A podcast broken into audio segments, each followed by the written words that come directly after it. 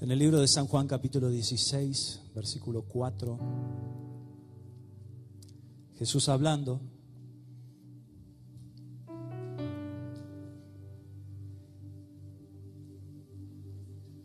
sí. San Juan 16, 4. Allí está Jesús con los discípulos les está enseñando, ya se acerca el tiempo de su partida de esta tierra. Los músicos se quedan, por favor, sí, gracias. Sí, los, músicos solamente. Jesús dice, les dice a sus discípulos, mas os he dicho estas cosas para que cuando llegue la hora os acordéis de que ya os lo había dicho. Porque si algo tiene Dios es que siempre Él nos habla, se anticipa y nos anticipa los tiempos, los momentos espirituales, como, como nos hablaba recién eh, el Señor a través de, de Ceci, de los ministerios. Dios permanentemente habla. ¿Cuántos saben que Dios habla permanentemente? Dios nos habla. Nos habla a través de su palabra, que es la profecía más segura. Nos habla a través de los ministerios, de los dones que el mismo Espíritu reparte y, y fluye a través del cuerpo de Cristo de los ministros, de los hijos de Dios. Y Jesús les está hablando. Jesús, recuerde que estaba físicamente con ellos, lo, hizo durante tres años. Se está acercando el tiempo de su partida. Mas os he dicho estas cosas porque le viene hablando de cosas que no eran lindas ni felices. Les está diciendo, si usted lee antes, los versículos anteriores, les está diciendo que serán perseguidos y que llegará el tiempo donde los echen de las sinagogas y, también llegará el tiempo donde aquellos que dicen que los, los maten a ustedes creerán que lo hacen sirviendo a Dios. Está hablando de persecución. Y él le dice, les, digo estas cosas para que cuando llegue la hora se acuerden de que yo se lo, se lo había dicho, ya se los había dicho. Esto no os lo dije al principio porque yo estaba con vosotros. Seguimos hasta el 7. Pero ahora voy al que me envió, o sea, al Padre, y ninguno de vosotros me pregunta, ¿a dónde vas? En realidad Él está diciendo, yo ahora tengo que volver al Padre, tengo que volver, los voy a dejar, ya no voy a estar más con ustedes físicamente. Y dice, pero ninguno me pregunta dónde voy, porque en realidad los discípulos no estaban prestando atención de lo que le estaba contando Jesús, del plan de salvación y lo que debía cumplirse de acuerdo a la voluntad del Padre, sino que estaban preocupados porque ya Él no iba a estar más con ellos. Se iba. Entonces dice Él, nadie me pregunta dónde voy. Antes, porque os he dicho estas cosas, tristeza ha llenado vuestro corazón, porque Él se iba. Y ellos dicen, Él se va con el Padre y nos quedamos solos. Y el versículo 7 dice, pero yo os digo la verdad, dos puntos. Os conviene que yo me vaya. Les conviene que yo me vaya. Porque si no me fuera, el consolador, el Espíritu Santo, no vendría a vosotros. Mas si me fuere, os lo enviaré. Amén. El Señor dice, a ustedes les conviene que yo me vaya físicamente. Si yo no me voy, no les puedo enviar al Espíritu Santo. Pero cuando yo me vaya, enviaré al consolador y vendrá a vosotros. Juan el Bautista cuando ve a Jesús llegar para ser bautizado, él dice, este es el que era antes de mí, que es después de mí, pero es mayor que yo. Él, va a continuar, yo solamente soy una voz que, que clama en el desierto y que prepara el camino del Señor. Acá viene el Señor, Él es mayor que yo y Él los bautizará con Espíritu Santo y fuego, porque es Jesús el que bautiza con Espíritu Santo y fuego. Y hoy quiero hablar de las funciones del Espíritu Santo, porque necesitamos al Espíritu Santo. ¿Cuántos necesitan al Espíritu Santo? ¿Cuántos reconocen? que necesitamos al Espíritu Santo. Y cuando uno lee la palabra de Dios y las palabras de Jesús, y nosotros somos una iglesia que vivimos que creemos y experimentamos el poder y los dones del Espíritu Santo y a través del Espíritu Santo. Amén. Porque esta promesa se cumplió cuando Jesús le dijo, estén juntos hasta que llegue el cumplimiento de la promesa. Ellos, después que Jesús asciende al cielo, ellos se van a Jerusalén y están en un lugar juntos hasta ese día glorioso de Pentecostés, que era una gran fiesta nacional. Y están como 120 discípulos de Jesús orando en el aposento alto. Y dice Hechos capítulo 2 que de repente vino como un viento recio que entró y llenó toda la casa y fueron todos llenos del Espíritu Santo y le fueron repartidas como lenguas de fuego sobre sus cabezas, llamas de fuego. Y comenzaron a hablar en nuevas lenguas según el Espíritu les daba que hablase y hablaban las maravillas y las grandezas de Dios. Amén. Y desde ese día quedó oficialmente inaugurada la era del Espíritu Santo en la tierra y la era de la iglesia, porque no hay iglesia sin Espíritu Santo. No puede haber iglesia sin Espíritu Santo. No, no, puede haber hijos de Dios sin el Espíritu Santo. Dios, Él el Padre envió al Hijo, ¿verdad? A morir en una cruz. A sacrificarse por nosotros, a pagar el precio de nuestra redención, de nuestra salvación. Era necesario que un justo pagase por los pecadores, por nosotros. Jesús se ofreció y Él lo hizo. Pero Jesús vino, estuvo tres años aquí en la tierra, luego fue y se entregó como un cordero en la cruz. El cordero que quita el pecado del mundo derramó su sangre y a través de su sangre tenemos libre entrada ante el trono del Padre. Pero ahí no se completó, mejor dicho, ahí no finalizó la obra. Si bien todo lo obtuvo Él en la cruz y dijo, consumado es, todo hecho está pero no puedo completar mi obra si yo no me voy y les envío al Espíritu Santo. Porque si el Espíritu Santo no está con ustedes y no está en ustedes, mi obra no puede completarse en ustedes. Y yo no los puedo usar como testigos fieles si el Espíritu Santo no está con ustedes.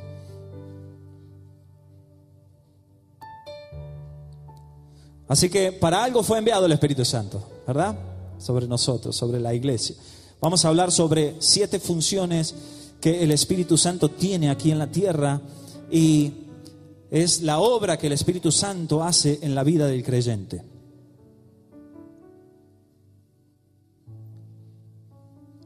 Primero, lo habita. ¿Qué hace con el creyente? Lo habita. Vive en nosotros.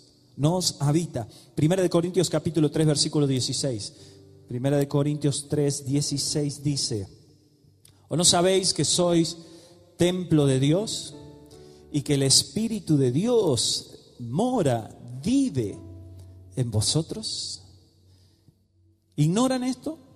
¿O no están seguros? ¿No saben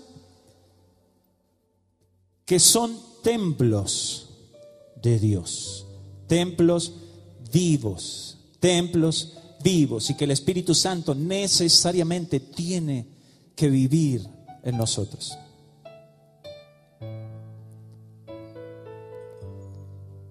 Y cuando uno tiene este entendimiento cambia nuestra percepción de nosotros mismos y también de nuestros hermanos. ¿Sí? Cuando podemos entender que Dios vive en nosotros a través del Espíritu Santo, no solamente entender, sino experimentar, todo cambia porque la vida cristiana es imposible sin ser lleno y sin estar lleno del Espíritu Santo. Hacer la voluntad de Dios es imposible. Por eso antes de Cristo, cuando venían los fariseos, los escribas ante Jesús y querían hacerle caer y querían que niegue la ley, pero Jesús le decía, pero ustedes, ustedes no cumplen la ley. Ustedes le imponen cargas a los hombres, pero ustedes no la pueden cumplir. Nadie puede cumplir la ley. Para eso vine yo. Y no digo que voy a sacar la ley, sino para que puedan vivir de acuerdo a la voluntad de Dios. Que sin su espíritu es imposible. Amén. ¿Te animas a decirle a alguien que está por ahí, sin el Espíritu Santo es imposible que vos, decirle, el Espíritu Santo, sí, sin el Espíritu Santo es imposible que vos puedas hacer la voluntad de Dios y puedas vivir una vida como Dios quiere que vivas. Ah, Necesitamos que el Espíritu Santo venga a vivir en nosotros. Amén. Amén. Segundo, nos hace nueva criatura. Nos hace nueva criatura. Juan 3, 5. San Juan capítulo 3, versículo 5. Dice, respondió Jesús, de cierto, de cierto te digo, que el que no naciere de agua y del Espíritu no puede entrar en el reino de Dios. El que no nace de agua está hablando del bautismo, pasar por las aguas del bautismo, y no nace del Espíritu, con E mayúscula, el Espíritu Santo, porque es el que produce el nuevo nacimiento en nosotros, es el Espíritu Santo. Por eso Jesús veía sumamente necesario que Él se fuese para enviar al Espíritu Santo, para que pudiésemos nacer de nuevo. Cuando habla con Nicodemo, le dice, Nicodemo, es necesario nacer de nuevo. ¿Y cómo es eso? Si yo soy un hombre viejo, ¿cómo voy a entrar al vientre de mi madre? Tengo que nacer nuevo. No, tienes que nacer del Espíritu. Y por el Espíritu. Nuestro espíritu tiene que ser hecho nuevo, pero eso solamente es posible a través de el espíritu de Dios, que es el Espíritu Santo, cuando viene a vivir en nosotros. Amén. Entonces nos hace nueva criatura. Y esta es la obra de regeneración. Es el nuevo nacimiento que Jesús hablaba, nacer de nuevo por el Espíritu. Es imposible hacerlo por nosotros mismos. Y a veces nos cargamos y nos frustramos porque nos esforzamos para ser personas diferentes, pero no podemos. Y caemos una y otra vez en lo mismo y estamos en esta rueda sin fin Fallamos a Dios, le pedimos perdón, pecamos, le pedimos perdón, pecamos, le pedimos por lo, por lo mismo siempre. Es imposible sin el Espíritu Santo. Es imposible sin nacer de nuevo, porque mientras nuestra naturaleza no sea regenerada, seguiremos pecando, porque seguimos siendo los mismos que antes, si es que no hemos nacido de nuevo.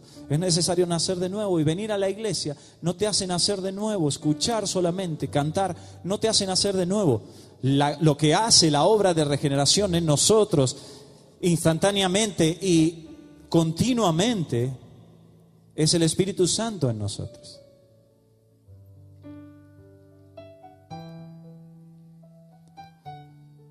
Tercero, el Espíritu Santo nos convence de pecado, justicia y juicio. San Juan capítulo 16, versículo 8 al 11.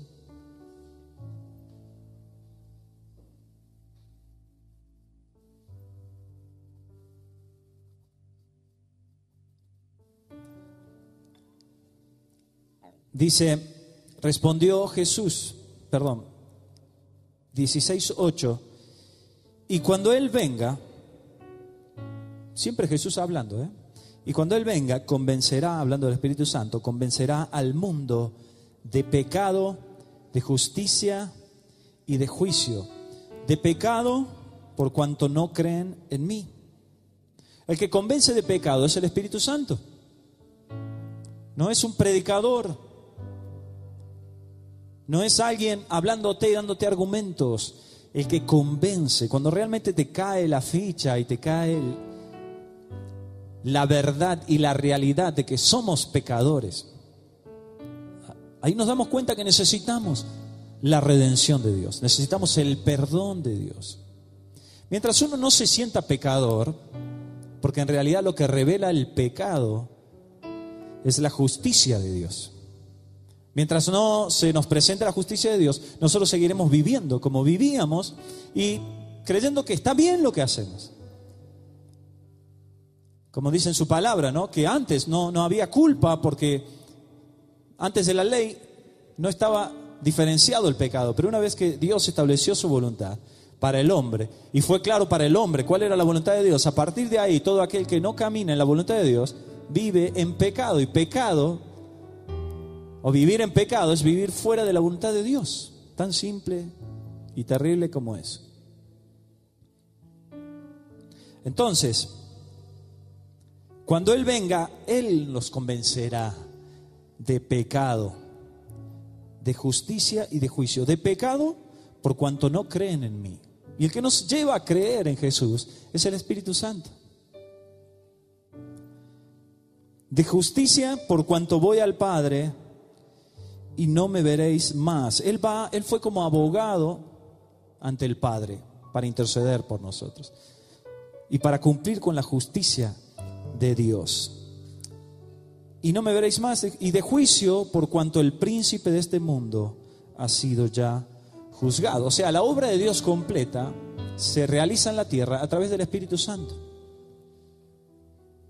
Por eso no puede haber iglesia sin el Espíritu Santo.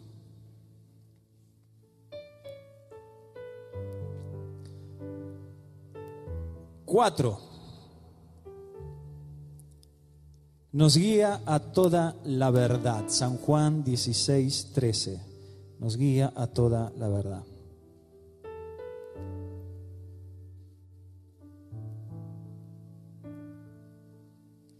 Dice ahí, pero cuando venga el Espíritu de verdad, Él os guiará a toda la verdad.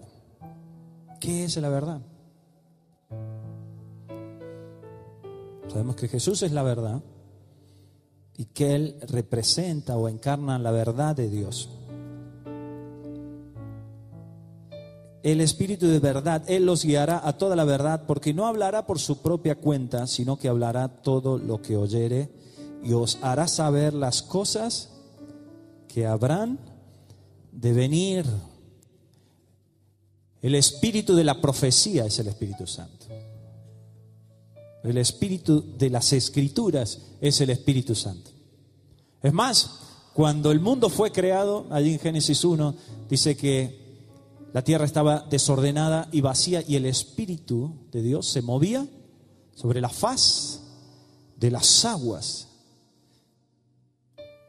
Y muchos dicen que el Espíritu Santo se movía, quiere decir estaba en acción y estaba creando todo. El, Padre hablaba y el Espíritu Santo ejecutaba y creaba todas las cosas se movía sobre la faz de las aguas y luego Dios dijo, sea, la tierra, sepárense la tierra de las aguas, la tierra produzca plantas, produzca animales, las aguas igual, los cielos. El Espíritu Santo ejecuta la voluntad de Dios en la tierra. Y Él nos guía toda verdad. Él toma lo del Padre, lo que escucha del Padre, no habla de su propia cuenta, sino lo que oye en el cielo, nos lo hace saber a nosotros. Por eso es tan importante que busquemos en el Espíritu Santo la verdad de las cosas, para que no seamos engañados. Amén. Busquemos en el Espíritu Santo, porque Él nos guía a toda verdad. Cinco. Glorifica a Jesucristo y le enseña al creyente. San Juan 16, 14, 15, Jesús dice, Él me glorificará porque tomará de lo mío y os lo hará saber a ustedes. Todo lo que tiene el Padre es mío, por eso dije que tomará de lo mío y os lo hará saber. Nosotros glorificamos a Jesús a través del Espíritu Santo. Amén. Glorificamos al Padre a través del Espíritu Santo. El Espíritu Santo es como el nexo entre Dios. Si bien hay un solo mediador entre Dios y los hombres, Jesucristo, y Él pagó el precio. Pero se efectiviza la voluntad del Padre y, el, sacrificio de Jesucristo a través del Espíritu Santo en nosotros, en la iglesia, en los que creen, en los hijos de Dios. Él nos lleva a glorificar a Jesús. Y vieron que el Espíritu Santo es como, la Biblia lo representa de diferentes maneras, lo representa como un viento recio, como llamas de fuego poderosas, también como un silbido apacible y como una mansa paloma, también delicado, suave, como un susurro también. Él es poder, Él es fuego, Él es como un huracán, pero también es tranquilo. La palabra nos dice, no entristezcáis, no entristezcáis al Espíritu Santo. O sea que podemos entristecerlo. ¿Con qué? ¿Cómo? con nuestra vida, con nuestras acciones, con nuestras decisiones. el Espíritu Santo que vive en nosotros se entristece. ¿Te ha pasado que te has sentido triste y no sabes, todavía no identificas bien por qué? ¿Te ha pasado? Ya siendo hijo de Dios, cristiano, ¿no? Caminando con el Señor. ¿Te ha pasado? Y después de un tiempo te das cuenta que en realidad es porque no le estamos dando lugar a Él. Estamos, en vez de hacer como, como dice en su palabra, que nosotros menguemos para que Él crezca, nosotros empezamos a crecer y hacemos menguar al Espíritu Santo, hacemos menguar la voz del Espíritu Santo, hacemos menguar la dirección del Espíritu Santo. Entonces empieza a apagar, lo empezamos a entristecer y empezamos a ignorarlo y empezamos a hacer nuestra vida fuera de Él y lejos de Él. Empezamos a sacarlo. Hay un solo pecado que es imperdonable, dice la palabra, que es la blasfemia contra el Espíritu Santo. Y bueno, podríamos hablar mucho de cuál, es la blasfemia contra el Espíritu Santo, pero no, no lo voy a hablar ahora. Pero el Espíritu Santo es una, es una persona, es, es la tercera persona de la de la Trinidad, Padre, Hijo, Espíritu Santo, Padre, Hijo, Espíritu Santo, tres personas, un solo Dios, es el mismo Dios manifestándose de diferentes maneras y esta es la era del Espíritu Santo. Amén. Y Dios hace todo en la tierra a través del Espíritu Santo. La Biblia, los hombres que escribieron la palabra de Dios, fueron inspirados por el Espíritu Santo, por un mismo Espíritu. Él es el espíritu de la palabra.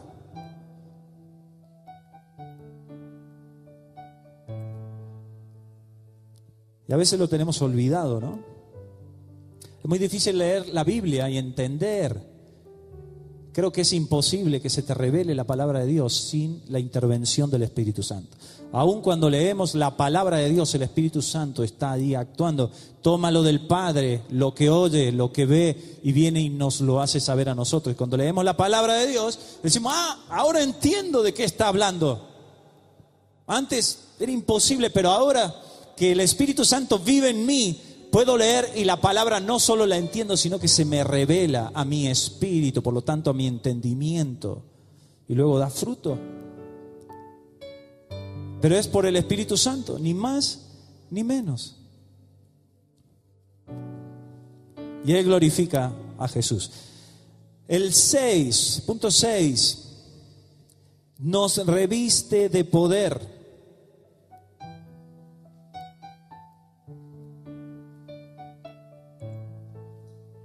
Nos reviste de poder. Hechos capítulo 1, versículo 8.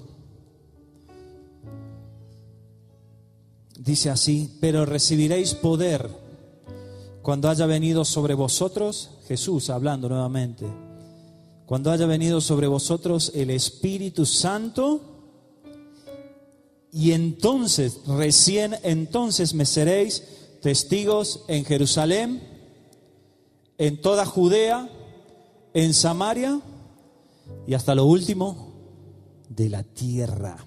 Y es de esta manera como llegó el Evangelio hasta aquí, hasta nosotros, que somos, aquí estamos literalmente en el fin del mundo, lo último de la tierra argentina, es lo último de la tierra hacia el sur.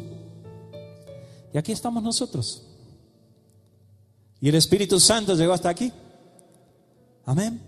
Y pudieron y pudo, y pudo, ser de esta manera a través de hombres y mujeres que se llenaron del Espíritu Santo, fueron revestidos de poder, recibieron poder cuando vino sobre ellos el Espíritu Santo y entonces sí pudieron ser testigos fieles del poder de Dios. Porque el único testigo válido es el testigo que ha visto o que ha experimentado de primera mano.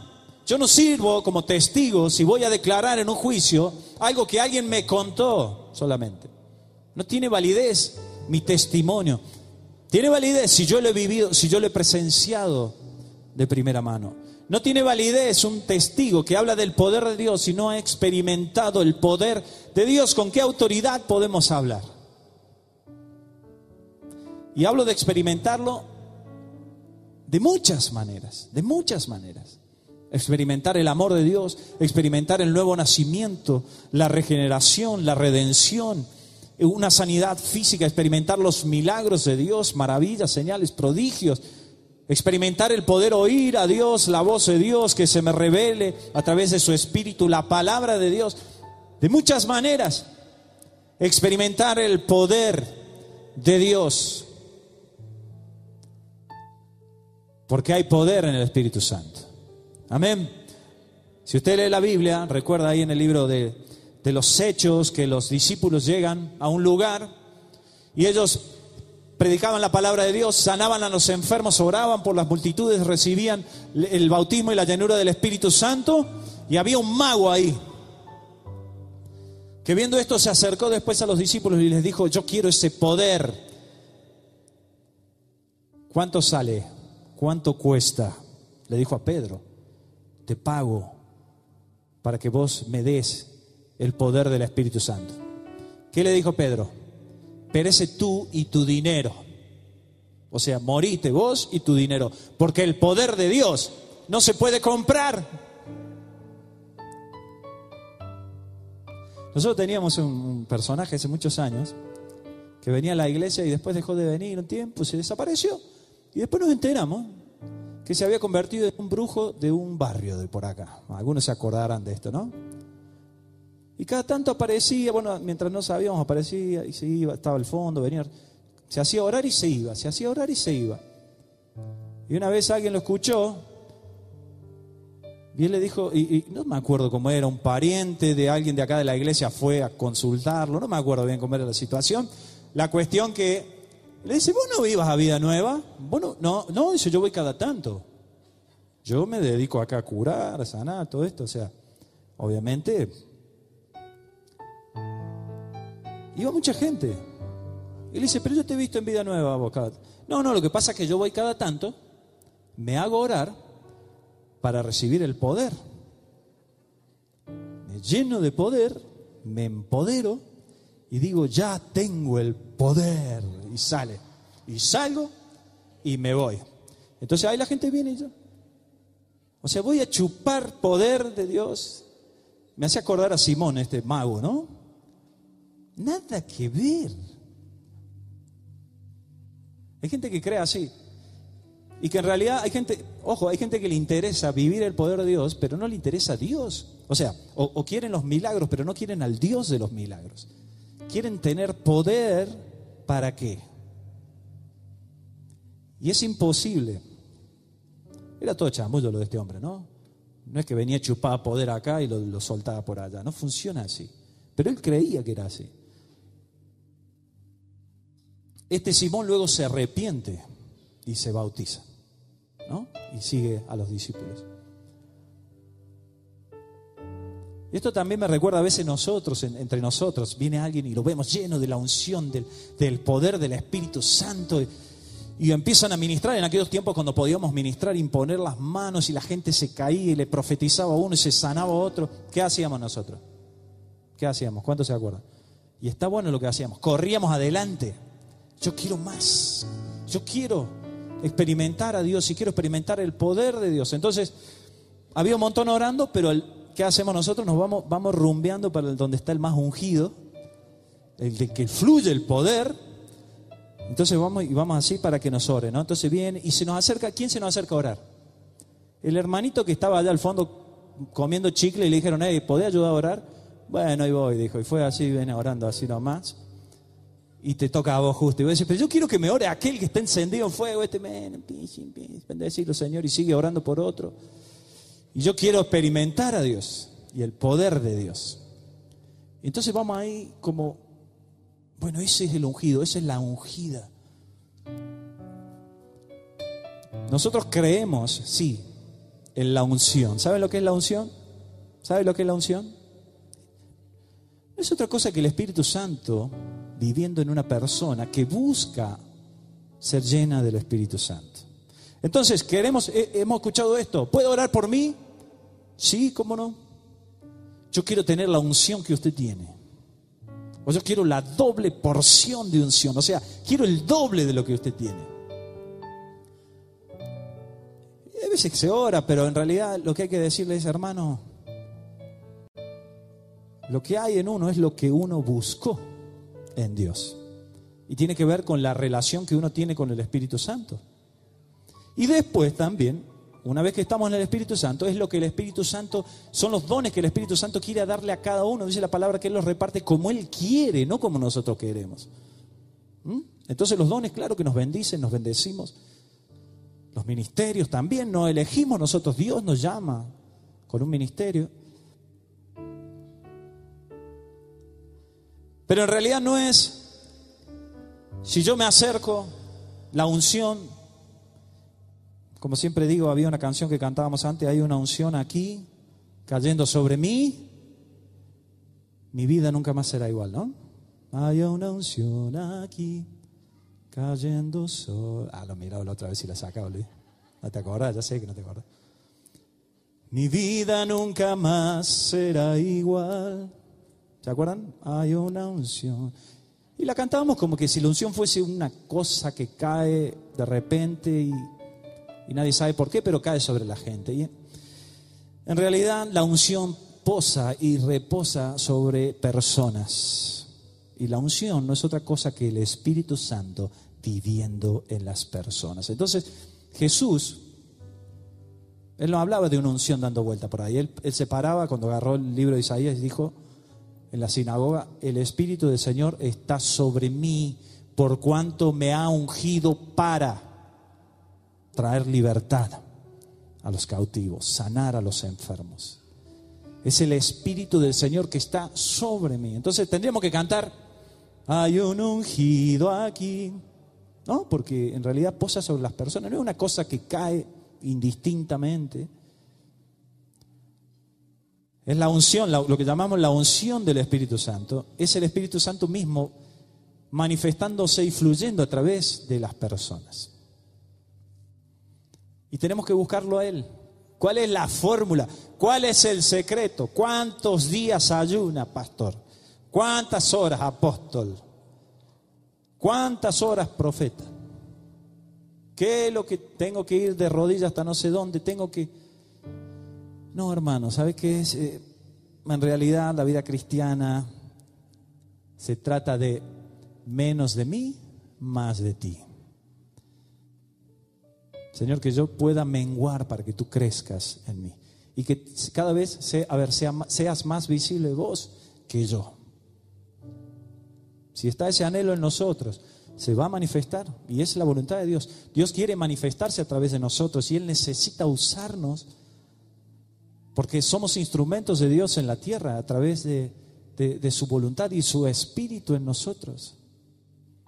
Amén. Y cuando usted ve a alguien muy ungido y se acerca y le dice cuál es el, el secreto, usted es muy santo, ¿no? Usted no peca nunca, no se equivoca nunca. No, creo que esas personas te van a decir que se reconocen y te lo van a reconocer. ¿eh? Sin Dios yo no soy nada porque lo he experimentado y lo he probado. He intentado hacerlo por, por mí mismo. He intentado servir a Dios con mi fuerza. Yo me acuerdo cuando el Señor me llamó a trabajar tiempo completo aquí en la iglesia, que fui el primero de muchos. Y yo estaba, estaba, bueno, había muchos trabajos, pero en ese tiempo estaba en un trabajo que era esclavo, trabajaba como mil horas por día y no tenía tiempo para servir a Dios. Yo anhelaba servir a Dios y estaba en la madrugada, la noche, horarios rotativos, y acá en la iglesia explotaba y el Señor moviéndose y, proyectos para, para, conquistar la, la, ciudad. Y te estoy hablando hace 25 años atrás, ¿no? Y, yo decía, Señor, otra más que me pierdo. Yo quiero servirte porque Dios me había llamado con un llamado fuerte. Dios preparó el tiempo, llegó el momento, empecé a trabajar en la iglesia. Dije, ahora sí, porque ahora me voy a dedicar a lo que quiero y a lo que me gusta. Y lo voy a dar todo por el Señor. Y yo venía un trabajo muy exigente físicamente y demás. Así que me metí a la iglesia. Hermanos, nos fuimos a vivir a la iglesia con Ceci y Abril Bebita. Y recién nacida. Y empezamos a trabajar en la iglesia. Con muchas ganas, mucha fuerza, mucho entusiasmo. Al mes estaba fundido. Fundido. Y yo pensé, Señor, pero yo creí que cuando llegaba este momento yo iba a ser un deleite y un disfrute. Y lo era, pero me di cuenta y el Señor me dice, ¿sabes lo que pasa, Joel? Que vos sos en realidad ¿no? Un siervo de Dios, que no es otra cosa que un servidor. Parte de un mecanismo, podríamos decir. Vos sos una maquinita. Pero tenés que estar, para funcionar una máquina eléctrica, tenés que estar enchufado a la fuente. Y vos hace un mes que no te conectas a la fuente. O sea, un mes te duró la reserva que tenías. Entonces me di cuenta, ah, digo, ah, ah, ah, pará, pará, pará. Esto no se trata de lo que yo hago en la iglesia. Esto se trata de con quién estoy conectado o a qué estoy conectado. O, debo estar conectado a la fuente para poder hacer la obra de Dios. Porque si no estás conectado a la fuente, la obra de Dios te va a aplastar, no la vas a soportar, no lo podés hacer, porque ninguno de nosotros lo podemos hacer humanamente, no tenemos las capacidades, no tenemos la fuerza, porque no es una obra natural, es sobrenatural y es la obra del Espíritu Santo en la tierra y en las personas. Amén. Amén. Cuando Dios te llame, ten en cuenta esto no me debo desenchufar de la fuente. Tengo que ir siempre a la fuente. Siempre. Hoy, 25 años después, voy a la fuente. Porque si no es imposible. ¿Qué tenemos para dar? ¿Te has sentido vacío? A lo que hace mucho que están en Dios. ¿Te has sentido vacío en algún momento? Tal vez hoy. ¿Te has sentido vacío? Decir, no tengo nada para dar. Hace 10 años que, que trabajo y soy guía, soy líder en una casa de bendición y no tengo nada dentro hoy. ¿Qué me pasa? ¿Sabe qué te pasa? Lo que me pasa a mí. Si te salís de la fuente, la batería nuestra es muy corta, o sea, nosotros necesitamos estar enchufados a la fuente. Y la fuente, la energía que fluye de esa fuente, ese es el, ese es el Espíritu Santo. Si no estamos llenos del Espíritu Santo, hermanos, no podemos hacer nada. Es más, todo se vuelve tedioso, todo se vuelve pesado, todo se vuelve insufrible. Ya empezó a ver la gente y dice, ¿por qué llega la hora, la hora de ir a la casa de bendición? No tengo ganas de aguantarme esa gente que me viene a contar sus problemas. Demasiado con los míos. Una vez un familiar que no es cristiano nos dijo, ¿cómo hacen ustedes para aguantar los problemas de la gente? Yo no puedo ni con los míos. Ah, de esta manera. De esta manera. Para nuestros problemas y para los problemas de los demás. ¿Vamos a dónde? ¿A dónde vamos? A la fuente. La fuente, a través del Espíritu Santo, que nos va a guiar a toda verdad y nos mostrará las cosas que habrán de venir y nos hablará de lo que el Padre está hablando, nos hablará de lo que el Hijo está diciendo. El Espíritu de verdad, el Espíritu de verdad.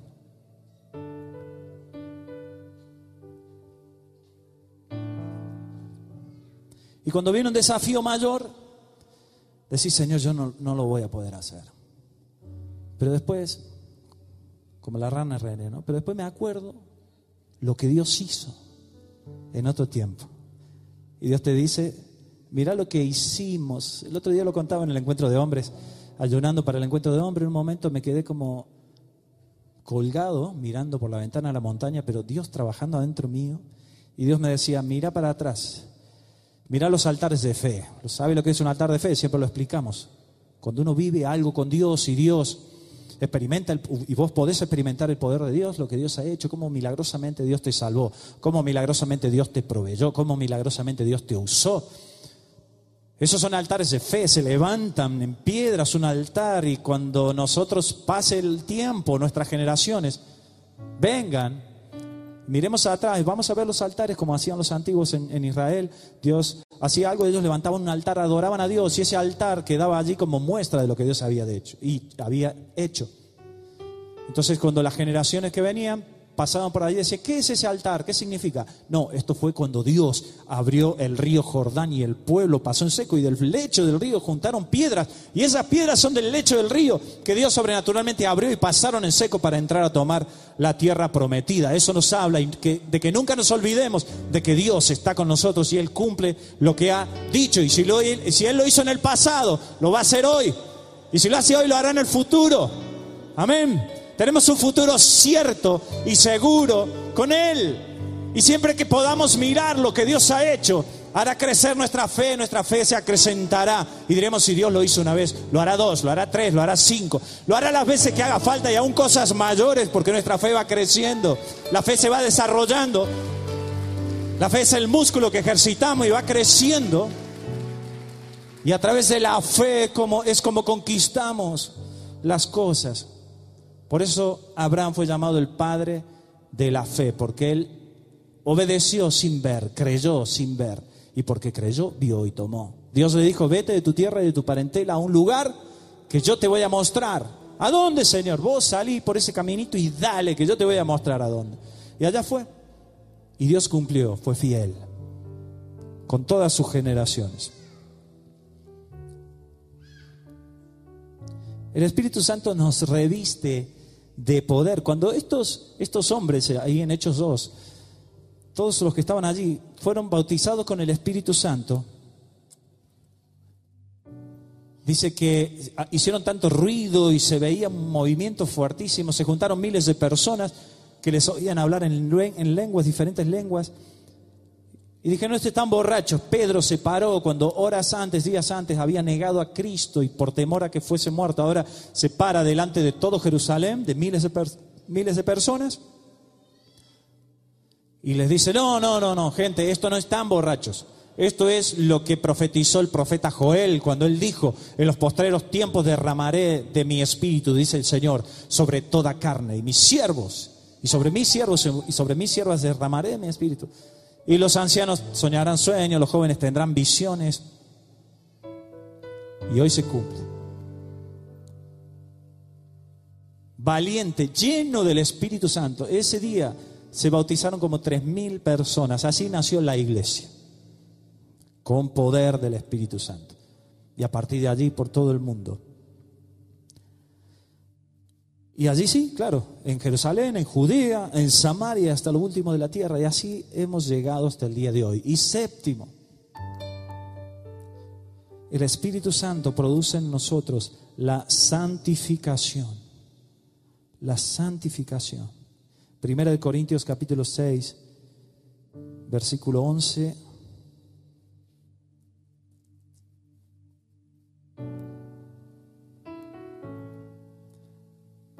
dice así, y esto erais algunos, está hablando de una lista de, pecados y que nosotros éramos, y esto erais algunos, más ya habéis sido lavados, ya habéis sido santificados, ya habéis sido justificados en el nombre del Señor Jesús y por el Espíritu de nuestro Dios.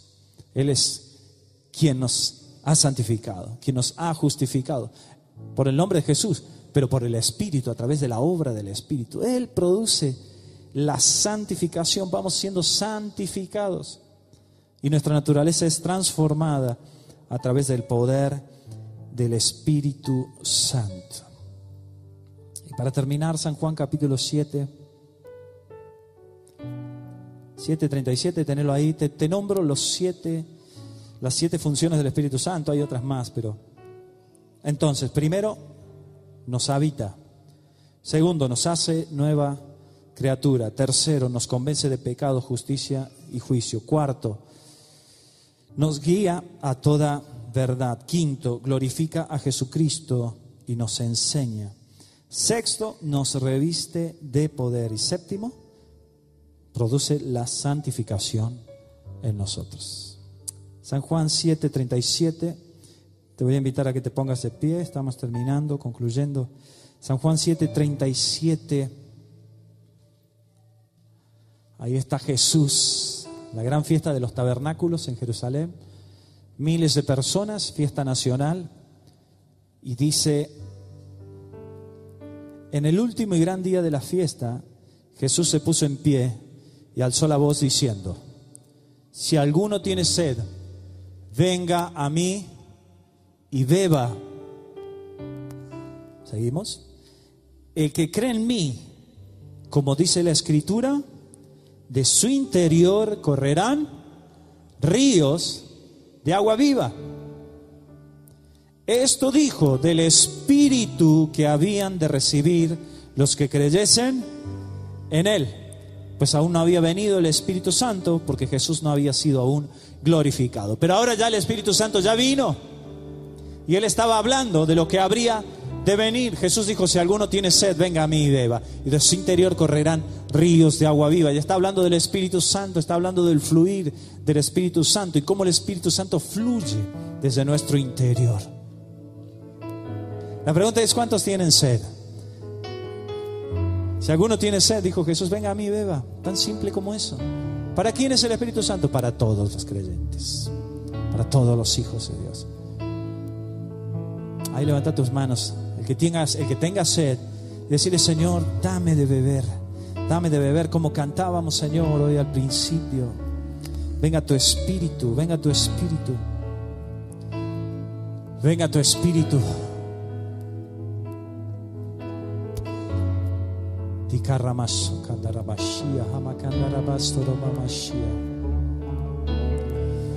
Oh Espíritu Santo, derrámate, derrámate. Señor, tenemos necesidad de ti, necesidad de volver a la fuente que eres tú, Espíritu Santo.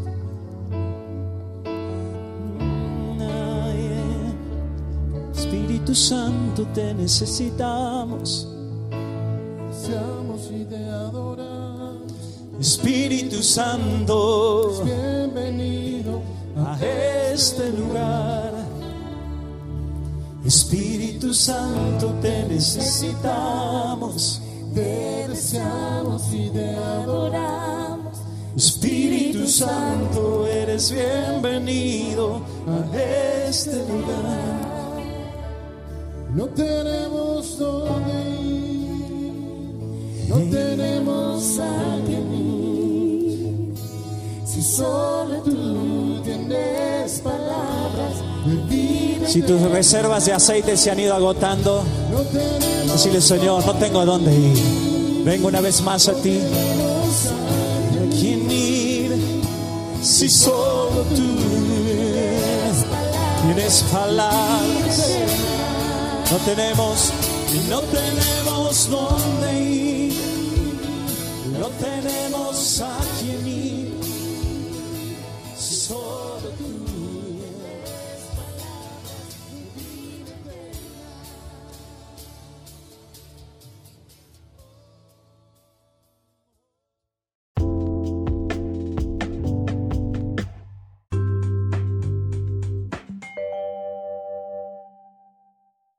Este es el podcast de Radio Vida Nueva, un repaso de los momentos más destacados de nuestra programación.